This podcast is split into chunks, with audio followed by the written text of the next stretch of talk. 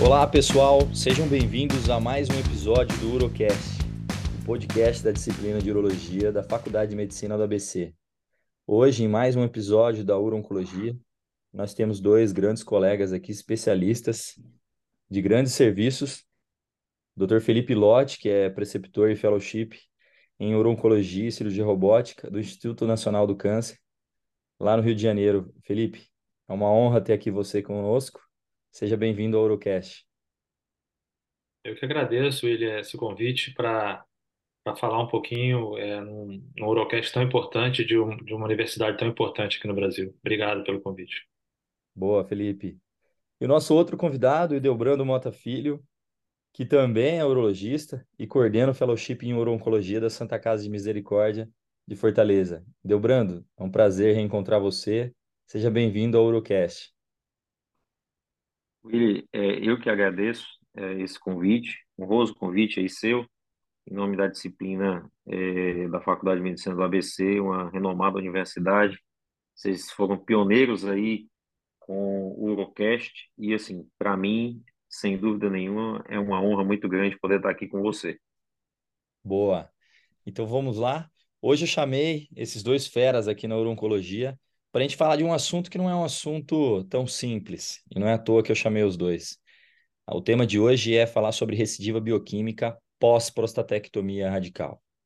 Então, já para a gente não perder tempo, eu gostaria de perguntar para você, Idelbrando, dentro da sua prática, como é que você costuma avaliar, seja na sua prática ou até mesmo né, protocolo dentro da sua instituição, como é que vocês caracterizam é, é, a recidiva bioquímica, né, a definição?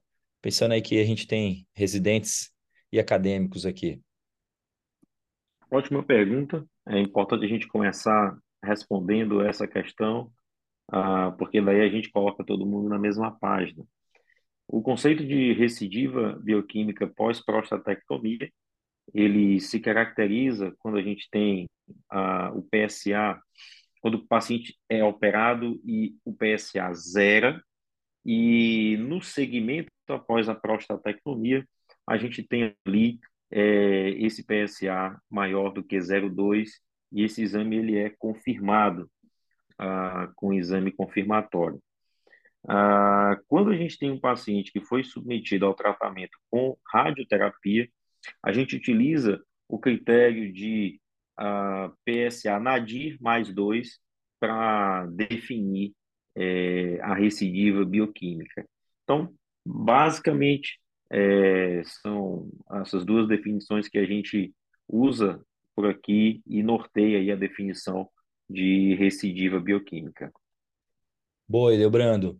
Felipe, nessa questão da recidiva bioquímica, hoje a gente vê, né, cada vez mais a gente usando, né, o PET-PSMA, a gente sabe que ainda para o SUS é muito restrito, mas a gente tem aí cada vez mais a medicina nuclear entrando, principalmente na recidiva bioquímica, que é o principal cenário do PET-PSMA. É, alguns colegas e grupos já começam a, a tentar até antecipar o PET-PSMA antes mesmo da definição de recidiva bioquímica, como o Idelbrando pontuou bem. Né? Às vezes aquele paciente começa, você já vê que ele tem uma doença mais agressiva, você já tinha uma perspectiva de um tratamento multimodal, e ele começa a acender o PSA, e antes mesmo de 02, alguns colegas têm lançado mão do PET-PSMA. Como é que você vê isso na sua prática? Se você é, tem esse hábito, é, você faz isso, e, e, e, o que, que você acha de a gente fazer detecções em PSAs ainda mais baixos, mais precoces? Então, quando eu era residente, faz, já faz uns 20 anos, é, o critério de recidiva era 0,4. E agora passou, de um tempo para cá, passou para 0,2. E já, já há um grupo de autores querendo, de repente, passar para 0,4 de novo. Por quê? baseado no estudo Radicus, Raves, aqueles trials todos randomizados, mostrou que a gente não precisa mais fazer uma radioterapia pós-prostaté, por exemplo, é, tão precoce assim, né? adjuvante ou imediata, só porque o PSA está subindo. A gente pode esperar o PSA passar de 0,2 e antes de atingir 0,5 a gente fazer o tratamento com bons resultados e com menos complicações. Então, eu não vejo muito sentido de você fazer um, PET-PSMA, que é ainda um exame que não é coberto pelos planos de saúde, muito menos pelo SUS, em torno de R$ 3.500 aqui no Rio de Janeiro, e você ter uma taxa de detecção abaixo de 0,2 é, de menos de 50%. A gente tem, quando o PSA está entre 0,2 e 0,5, a gente tem, segundo a maioria dos trabalhos, uma taxa de positividade em torno de 50%. Então, você queimar um cartucho e um, e um custo alto para fazer um exame com PSA abaixo de 0,2, eu não vejo muito sentido por esses motivos que eu falei. Legal, eu, eu sou totalmente partidário disso também, Felipe. É, a gente entende que acaba que é, a gente vê até alguns excessos, eu também não vejo muito sentido nisso. Agora, trocando um pouquinho. Willy, Willy, deixa eu até aproveitar e comentar algo que eu acho importante, né? É, isso, isso que o Felipe falou e que você falou é, é muito interessante, porque assim, às vezes a gente está muito habituado com aquela medicina do consultório, do paciente que tem acesso a tudo, né? Chega para você, às vezes, com, com esses exames na mão. Mas a maioria dos urologistas, na sua prática diária, é, não vai ter esse exame na mão, não vai ter o PET-PSMA. Então faz todo sentido a gente racionalizar a indicação desse exame, né? Então, assim, isso é uma mensagem muito importante, principalmente para os estudantes, para os residentes. É, eles precisam ter esse racional uh, e saber que pode ser feita uma medicina de qualidade é, sem lançar mão dessa quantidade gigantesca de exames e você está, é, às vezes, queimando um cartucho, como muito bem o Felipe comentou. Diga lá, Filipão, você quer complementar também o que Sim, e, e, em muitos casos, mesmo que fosse barato e tivesse amplamente disponível, algumas situações não requerem fazer o PET-PSMA na recidiva pós-prostatectomia. É, Por exemplo, você tem um paciente que o patológico veio um, um PT3A ou seja, uma extensão extraprostática, e a margem cirúrgica veio comprometida. E o PSA zero, e depois de um tempo ele começa a, a subir acima de 0,2. Teoricamente, você vai fazer uma radioterapia complementar nesse paciente, porque é de longe a hipótese mais provável é uma recidiva local pela margem cirúrgica comprometida, e você não precisaria fazer o PET-PSMA é, de rotina nesses casos mais, mais claros assim, né? Boa, eu ia tocar exatamente em um paralelo de casos como esses casos que são mais agressivos, principalmente é, localmente. É, às vezes a gente tem na prática, né? Às vezes uma extensão extraprostática, ou até mesmo uma vesícula seminal, ou às vezes até um N positivo, ou seja, aquela doença localmente avançada mesmo. E a gente sabe que esses pacientes dificilmente eles escapam de um tratamento multimodal, apesar de a gente pegar as principais séries e queira ou não, pelo menos 20% desses pacientes são curáveis com cirurgia de forma isolada. É uma parcela pequena, mas ainda existe. Mas a minha experiência dentro dos boards é que eles geram muita ansiedade para tratamento complementar precoce. Como é que você lida na sua prática, Edebrando? Você mesmo tendo um paciente, às vezes um PT3A ou um PT3B com margem positiva, como o, o, caso que o Felipe começou a iniciar, ou até mesmo um N positivo, um N1, N2, né, que são aqueles que têm ainda alguma chance de ser tratado somente com cirurgia, como é que você costuma fazer? Você já encaminha ele para um tratamento complementar? Ou você também gosta, a gente sabe que nós urologistas temos preocupação muito com a parte funcional também, né? Você gosta mesmo nesses casos esperar um pouquinho, dar uma chance para essa curva de PSA, mesmo que ela suba posteriormente, e tentar ter uma, uma janela aí para recuperação funcional? É, na nossa prática, assim, a gente se preocupa muito com essa questão funcional e, e é importante, assim, existe o conceito é, que tem se colocado atualmente de, da radioterapia é, com PSA as low as possible, né? Mas é, se você fizer a radioterapia num doente ah, que ainda está ali se recuperando a continência, a chance desse doente ficar incontinente de forma definitiva ela é muito grande. É, então, assim, faz sentido sim você deixar o doente preservar a continência e, e você aguardar ah, isso daí para indicar a radioterapia. Se o doente zerou o PSA, é uma condição que deixa a gente muito tranquilo. Ah, principalmente se, vamos supor, é uma margem pequena, né, uma margem focal, é, se ah, você tem um único linfonodo, né? É, quando você tem ali dois linfonodos, ou quando você tem ah, essa condição e três linfonodos, vai aumentando a, a quantidade de, de, linfonodos. E isso, gera um pouco mais assim de, de ansiedade para a gente indicar a radioterapia, principalmente quando é o N positivo, quando você tem ali entre dois e quatro linfonodos. É, mas se o PSA zerar e o doente ainda estiver incontinente, eu acho que a gente pode segurar um pouco, né? E, e, priorizar a parte funcional, até porque a gente tem um PSA zerado. É, e, e aí esse doente, ele pode cair dentro dos 20%, né? É, então, assim, isso, é isso é uma coisa que, que é importante na prática, né? Do, do dia a dia, que você muda muito a qualidade de vida se, ele, se esse doente ficar completamente incontinente. E, e entrando nessa seara do time da radioterapia, a gente sabe que o termo adjuvante e salvamento acaba que às vezes fica muito conceitual, né? E pouco prático, principalmente quando a gente está tentando falar com os residentes, ou às vezes com quem está começando, né? E você tocou nisso, né, Felipe? Você tocou principalmente no, no, nos trials que mostraram, tanto Radicals quanto Raves, que abordam essa questão da gente não esperar passar de 0,5 porque isso pode ter comprometimento na sobrevida global, né? Esperar esse PSA passar de 0,5. Mas fala um pouquinho, ô, Felipe, dessa definição, né, entre adjuvância e salvamento, mesmo que seja conceitual, a gente sabe que na prática, às vezes, isso tem quase que uma área de intersecção aí. É, sim, é, a definição seria então radioterapia adjuvante, que é equivalente a chamar de imediata. Ou seja, é aquela radioterapia que você faz antes do PSA atingir o valor de 0,2 ou acima disso. É, então é essa que, teoricamente, esses trials mais recentes mostraram que não há um benefício em você fazer é uma radioterapia adjuvante ou imediata, porque você aumenta o nível de complicações sem ter ganho é, de sobrevida livre de, de progressão, livre de recorrência, se você esperar o PSA atingir acima de 0,2. Então, nos casos que são mais agressivos, você pode fazer então a de salvamento precoce, que é exatamente essa. Assim que passar de 0,2, você não esperar passar de 0,5 e tratar logo, porque passando de 0,2 a cada 0,1 que aumentar, você vai diminuindo a probabilidade do paciente ficar livre de recorrência depois do segundo tratamento.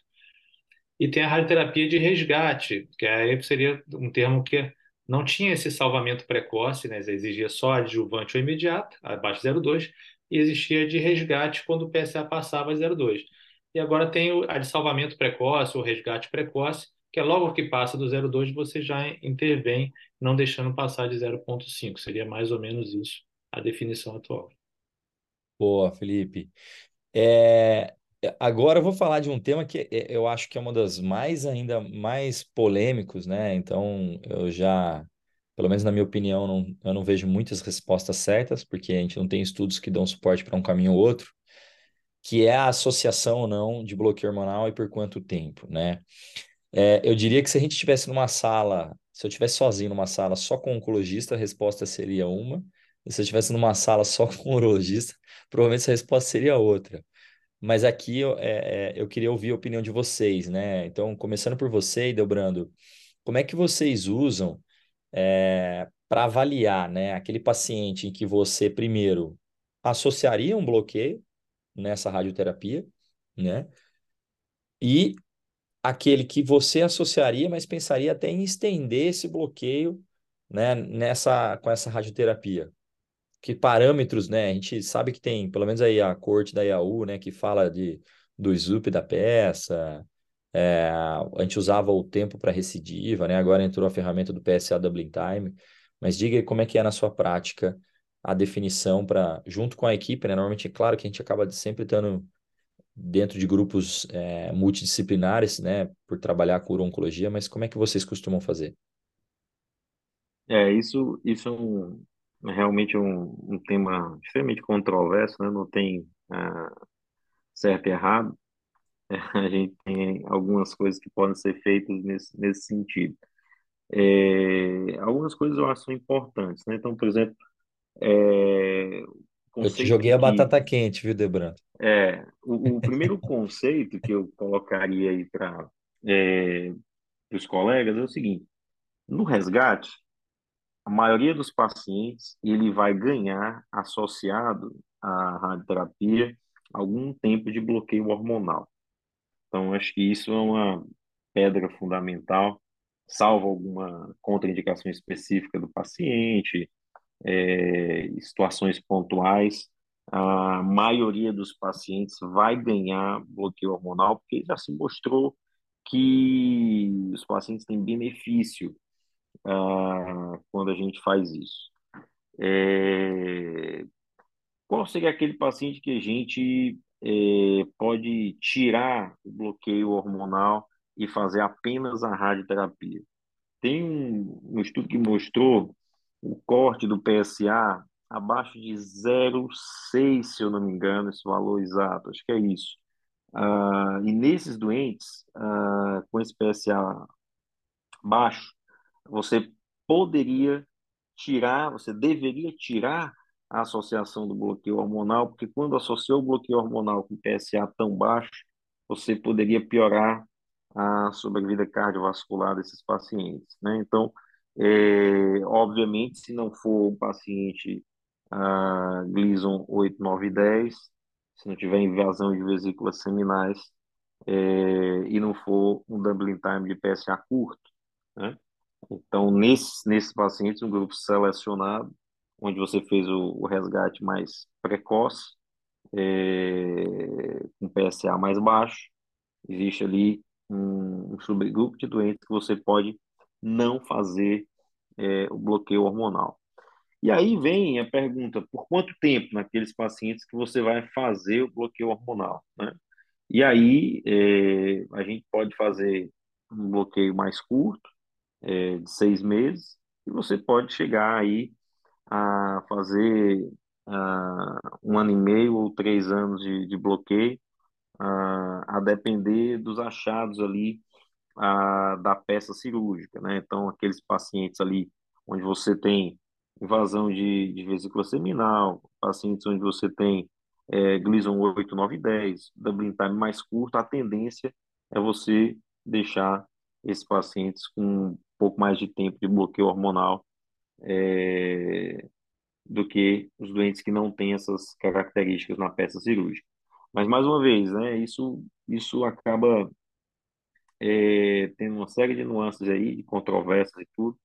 Na prática, são essas, esses conceitos que a gente acaba utilizando para nortear essa conduta. Boa, Debrando.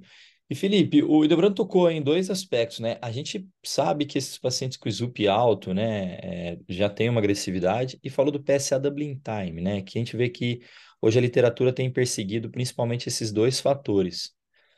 Como é que vo você considera o PSA doubling time, né? Primeira pergunta. E se, e se considera, como é que você usa? A gente sabe que o PSA doubling time, a ferramenta tem uma limitação abaixo de 0,1, né? A gente não, não consegue fazer esse cálculo, né? A gente tem que fazer uma quase que uma conchambrar, coxambrar, né? Colocar aí um, um, um número base, né? Um vírgula para conseguir fazer esse cálculo.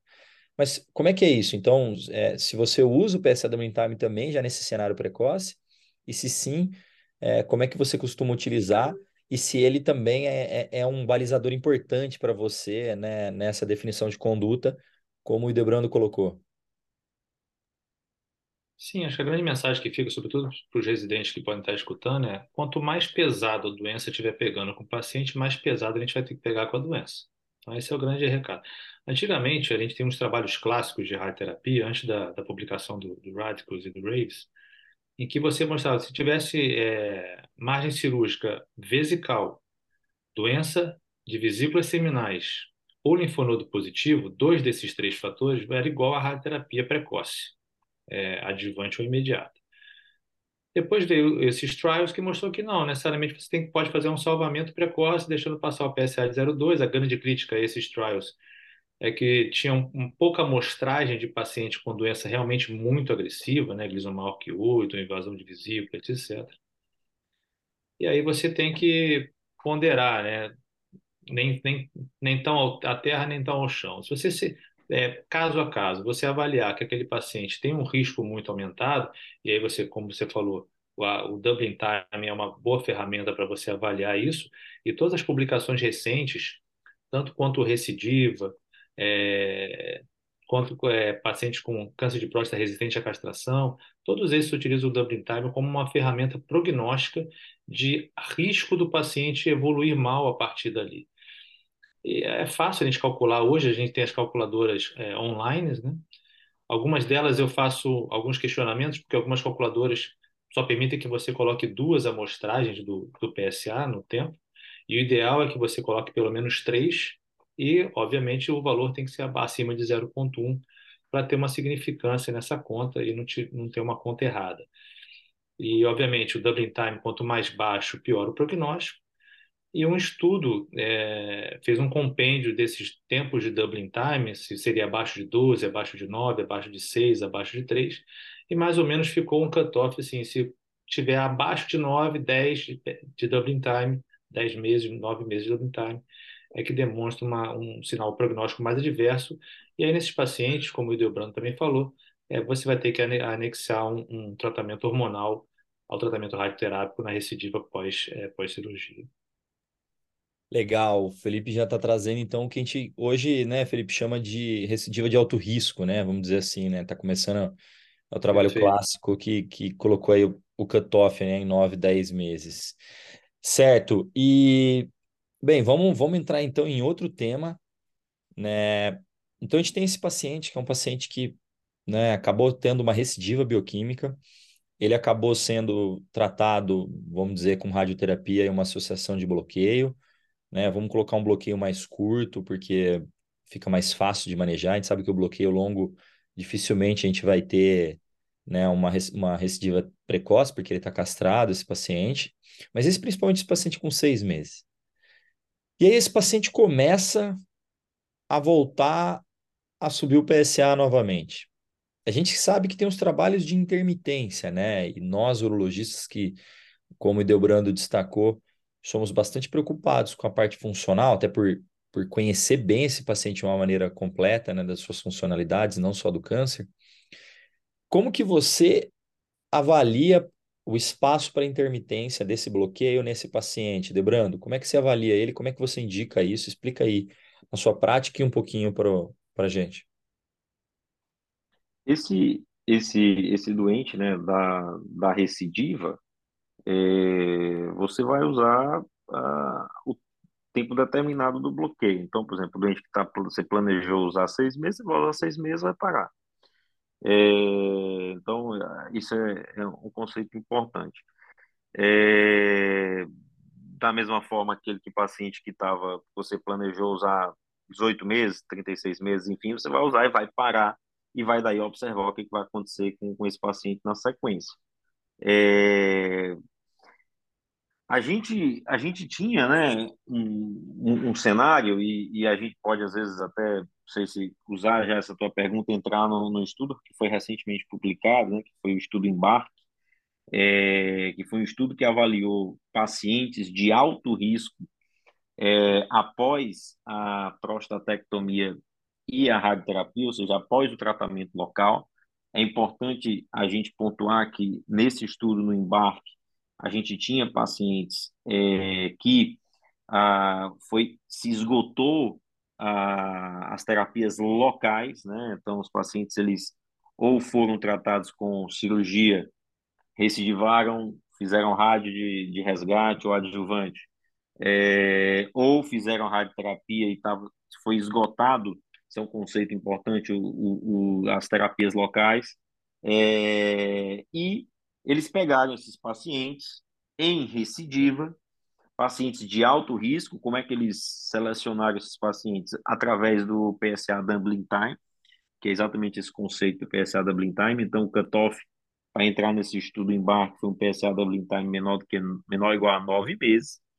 Os pacientes pós-prostatectomia é, tinham um PSA ah, maior do que um, e os pacientes pós-radioterapia tinham um PSA maior do que dois eram doentes que não tinham metástases ah, no, no seu exame de imagem convencional, é, tomografia, ressonância e cintilografia, mas apresentavam é, um PSA double time muito curto. Né? Então, ou seja, eram exatamente aqueles pacientes que na nossa prática clínica a gente às vezes ficava na dúvida do que fazer com esse paciente, se a gente devia iniciar o bloqueio hormonal, se poderia oferecer para eles é, uma certa intermitência, né? Então, cabe, dentro dessa, dessa tua pergunta, a gente começar a falar disso, porque esse cenário ele foi estudado.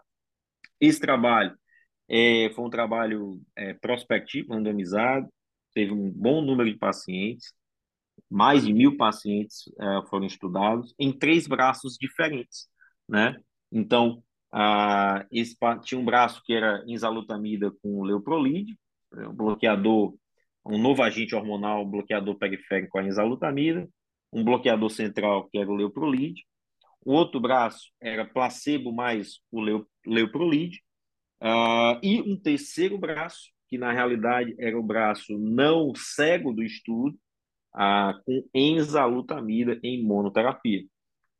Então, esses pacientes foram tratados nesses três grupos aí dessa forma. E aí tem um, um, um, um, conceito muito interessante que aqueles pacientes dentro desse estudo que atingiram PSA menor do que 0,2, o, o, o tratamento ele foi descontinuado com 36 semanas. Então, eles investigaram um conceito interessante que é exatamente de uma, de uma certa intermitência.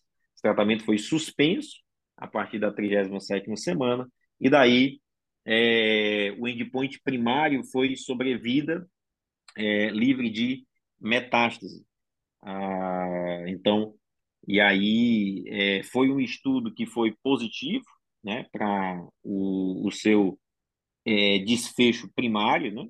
aqueles pacientes que usaram enzalutamida em combinação, em comparação com os pacientes que foram tratados apenas com leuprolide, é, eles tiveram aí ah, um, um, ganho de sobrevida livre de metástase com um HR de 0,42, né? ou seja, teve um, um, ganho importante. E esses pacientes, eles tiveram aí, foi, foi testado o conceito exatamente da intermitência, né? é, porque foi suspenso esse tratamento ah, após é, 36 semanas. Então, é, é um estudo que traz aí uma resposta dentro desse cenário e que eu acho que é, vem de forma bem importante aí para ajudar a gente a conduzir esses doentes na, na prática clínica. Não sei como é que você enxerga isso daí, o Felipe também. O que, que vocês acham? Boa, o, o, o, Felipe, o, o Delbrando tocou na menina dos olhos, né? Que é o, que é o estudo embarque agora, quando a gente fala em recidiva bioquímica, né? Que é um, que é um cenário, na minha opinião, bastante específico, mas que é um, é um cenário que gera alternativas para nós, né? É, eu acho que é muito importante que o Edelmano falou é caracterizar bem esse paciente, né? A gente está falando de uma recidiva de bioquímica que segue esse conceito de alto risco, né? Então, pacientes com PSA doubling time curto. E o segundo conceito, né? Lembrando, foi muito preciso, mas eu acho que o conceito é muito importante, é que o tratamento local tem que ser esgotado, né? Então, é, é um paciente com uma recidiva bioquímica de alto risco, em que o tratamento local seja prostaté mais rádio, seja só prostaté, que acabou recidivando tardiamente, ou a radioterapia, que acabou recidivando, né? E que foi esgotado isso. Como é que você vê? Claro que a gente está falando de um estudo recém-apresentado, né? A gente está aguardando ainda os dados né, da publicação, e dados mais maduros, né? É, mas como é que você vê, Felipe, essa aproximação aí dos novos agentes hormonais em um cenário que é um cenário ainda muito urológico, né? A gente está falando de pacientes que, historicamente, nós, urologistas, é, tratamos né, diariamente no consultório, nos ambulatórios de oncologia. Né? É, como que você vê essa aproximação? E entrando no, nessa questão da intermitência, é, o Hildebrando tocou num outro aspecto, que é essa possibilidade, às vezes, a gente ter um intervalo até maior do que a gente faz com o bloqueio isolado, né? Se a gente pegar o braço, o braço 1, que foi leuprolide com, com enzalutamida, eles ficaram 20 meses de holiday treatment, né? Que a gente fala. Como é que você vê esses dois aspectos, né? A gente talvez tem uma oportunidade de aumentar o nosso intervalo e também de trazer terapias é, de, com novos agentes hormonais que são utilizados em, em fases mais tardias. Eu acho que esse cenário está sempre evoluindo de maneira muito rápida, né? É, até 2010, 2012, a gente tinha basicamente o bloqueio central para um paciente que que já tinha esgotado os tratamentos locais, e a gente acabava fazendo uma intermitência de maneira meio é, empírica, né?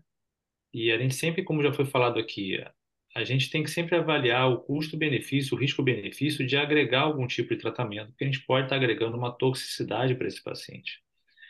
Então, volto a dizer, se o paciente mostrar uma gravidade, como foi, por exemplo, no paciente do, do, desse estudo embarque apresentado no Congresso Americano desse ano, se ele mostrar um risco aumentado de desenvolver, desenvolver metástase, aí ele está pegando mais pesado com essa doença, já está associando novo agente hormonal com bloqueio central, e por aí vai. Eu tenho paciente no consultório que tem, tiveram, operei, tinha um ou dois no máximo linfonodos positivos, e eu consegui, em vários deles, é, aguardar o paciente ficar um ano, um ano e meio, dois anos sem bloqueio hormonal até recidivar.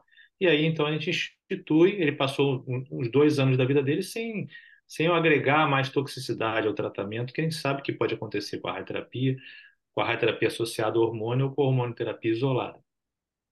Mas assim como surgiram esses novos agentes hormonais de 2012 para cá, e a gente tem agora todos os cenários da doença estão, é, são é, abrangidos por essas novas medicações, essa apresentação do embarque na AWA desse ano é, é, é, alentadora também, porque a gente tem mais uma coisa para proporcionar para o paciente de alto risco, né? Inclusive, nesses estudos, como já foi falado, esgotaram as terapias locais para esse paciente, é, muitos deles já tinham feito, inclusive, o bloqueio hormonal por um tempo, e então foram colocados nessa possibilidade de fazer um novo agente hormonal, no caso a enzalutamida, com ADT, e que mostrou que esses pacientes é, tiveram postergada a chance de, apare de apresentar metástase. A gente sabe que quando o paciente apresenta metástase, a qualidade de vida dele cai muito, e também a sobrevida global mais à frente também vai ser diminuída. Então, é sempre bom a gente ter novas, novos estudos apresentados. Estamos, como você falou, aguardando a publicação é, com dados mais maduros, né, e outros dados que não foram apresentados no Congresso americano, para a gente saber se isso vai ser uma mudança na nossa prática clínica diária de imediato ou não. Mas é alentador, porque a gente tem, por exemplo, estimativas, a gente até conversou sobre isso no, quando gente, nós estávamos juntos em São Paulo é, recentemente. A gente tem estimativa do INCA de mais de 70 mil casos novos de câncer de próstata por ano no Brasil, no geral, tem 30% de doença recidivada pós-tratamento, seja ele cirúrgico ou radioterápico. E desses 30%, muitos deles vão continuar progredindo. Né? E aí vai chegar o um momento que, de repente, a gente vai ter que instituir esse tratamento com mais uma ferramenta é, boa para a gente poder postergar um, um, um desfecho ruim desse paciente. Legal você tocar nisso, é, o, o Delbrando me provocou ali falando do embarque. Eu acho que se a gente for falar do embarque, a gente vai ficar aqui mais um outro episódio inteiro só para falar dele, tá, Delbrando? Mas eu acho que é, é muito nesse. O embarque eu acho que vem muito nessa linha que vocês dois falaram, né? A gente sabe que o bicho-papão é o resistente à castração, né? A gente sabe que a doença ela se transforma em outra doença, né?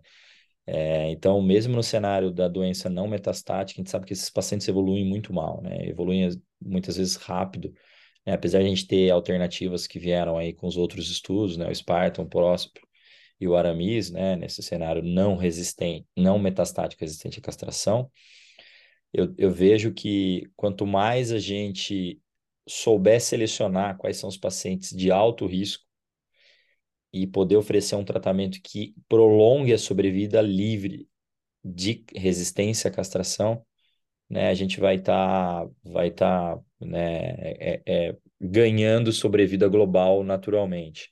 Né, Felipe, o que, que você acha? Perfeito, é só complementando. É, a gente vem, eu venho falando nessa tecla de ah, vamos é, estudar bem aquele paciente que requer novos tratamentos para a gente não agregar novas possíveis toxicidades.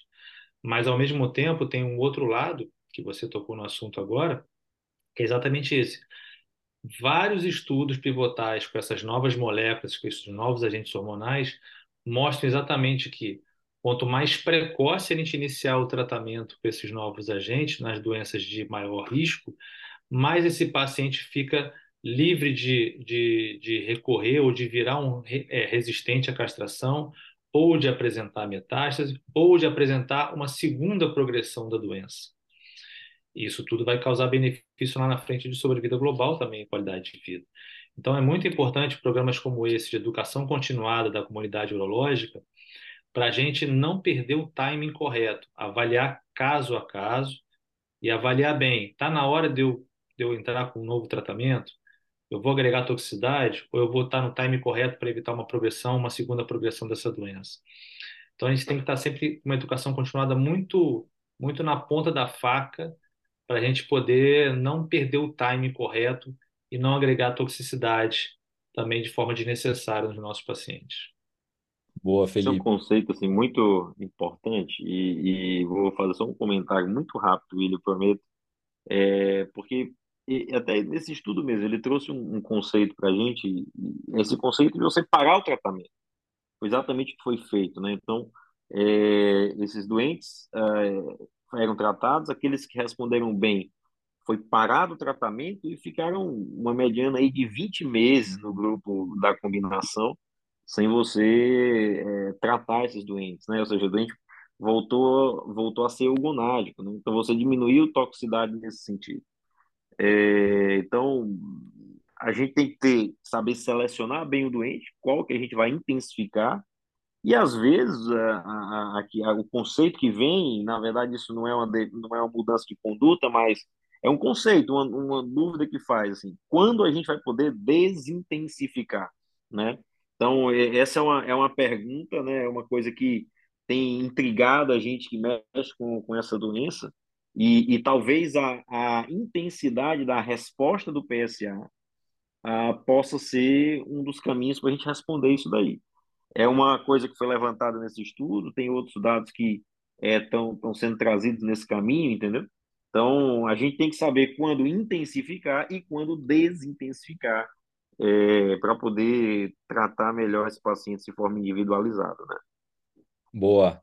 É, eu ia até pedir para vocês, né? Te acaba que a gente acaba se nem percebendo o avançar da, do horário, até para vocês fazerem considerações finais a respeito disso, né? Aqui é igual a gravação da rádio, entendeu? A gente não pode furar o, o, o próximo programa. Mas eu queria devolver isso para vocês, né? Para vocês falarem bem brevemente, coisinha de, de 30 segundos cada um de vocês, né? É, o Felipe já fez aí uma consideração também é, sobre esse aspecto, né? Do estar de um lado querendo intensificar, do outro lado desintensificar, e o, o Debrando completou muito, complementou muito bem. Mas, Felipe, por favor, é, e antes de vocês comentarem, mais uma vez eu agradeço aí o, o aceite de participarem do Urocast. É realmente muito bom estar sempre discutindo com vocês dois. E, e foi uma honra aí de tocar sobre um assunto que é bastante complexo aí. Felipe, você primeiro. Não, parabenizar a, a vocês por essa iniciativa de ter produzido esse Urocast lá atrás e mantê-lo até, até agora. É, é muito benéfico isso. E a gente tem que estar sempre atualizado. Eu acho que o urologista que quiser realmente tratar oncologia no seu consultório, na sua prática clínica diária, ele vai ter que se atualizar. Antigamente era mais fácil, não tinha um monte de molécula que tem hoje. Então era bem mais simples você estar atualizado, não tinha muito o que correr atrás. Hoje não, tem que correr bastante atrás toda hora é um paper novo publicado sobre um novo medicamento, num novo cenário. Então, se o urologista quiser manejar esse paciente, que eu acho muito salutar, esse paciente está no nosso consultório desde o momento lá, pré-diagnóstico, tratou, ele cria uma confiança em você. Mas se não quiser tratar, que pelo menos saiba o time correto de encaminhar para o colega oncologista clínico ou discutir de maneira multidisciplinar, porque o foco principal é o paciente, a gente não perder o time correto e não agregar toxicidade de forma desnecessária neles. Boa. E Delbrando, você? Willy, só agradecer uh, de verdade esse, esse convite, dar parabéns para vocês, né? Vocês foram pioneiros no Urocast e depois disso uh, nós temos aí uma série de uh, canais que têm levado essa mensagem de educação continuada e vocês têm tão brilhantemente mantido isso e de uma forma extremamente profissional. Então, até estimula a gente a poder fazer também aqui na nossa região algo semelhante. Então, primeiramente, dar esses parabéns e agradecer a você esse tão honroso convite. E deixar de mensagem é, final aí para o colega urologista, co colega residente, é, da educação médica continuada. Né? Então, assim, é extremamente importante uh, que o urologista saiba uh, discutir esses cenários, discutir essas novas drogas, saiba indicar e o melhor momento de você intensificar, de você desintensificar. Se ah, ele não desejar, ele mesmo conduzir, prescrever esses pacientes, mas que ele possa indicar e recomendar o doente no momento certo. Eu, particularmente, acho que o urologista tem que ser a, a mola mestra, a pedra fundamental disso daí. Deve prescrever, deve indicar, mas isso é uma decisão muito individual de cada um. Né? E, e a gente, enquanto a sociedade, né, SBU tal, tem e, e, e, e serviços de residência, assim como vocês no ABC, tem que divulgar, né, e é por isso que é tão louvável essa essa é, iniciativa de vocês aí com o Urocast da Educação Médica Continuada. Boa, Edelbrando. Bem, mais uma vez agradeço a vocês dois. É, foi muito bom o bate-papo, uma pena que passa muito rápido. E eu deixo aí também o nosso agradecimento especial às telas, né, que deu suporte a esse episódio do Urocast. E espero encontrar vocês aí em outros eventos, né, em outros episódios. E espero que todos tenham gostado. Até o próximo episódio, pessoal.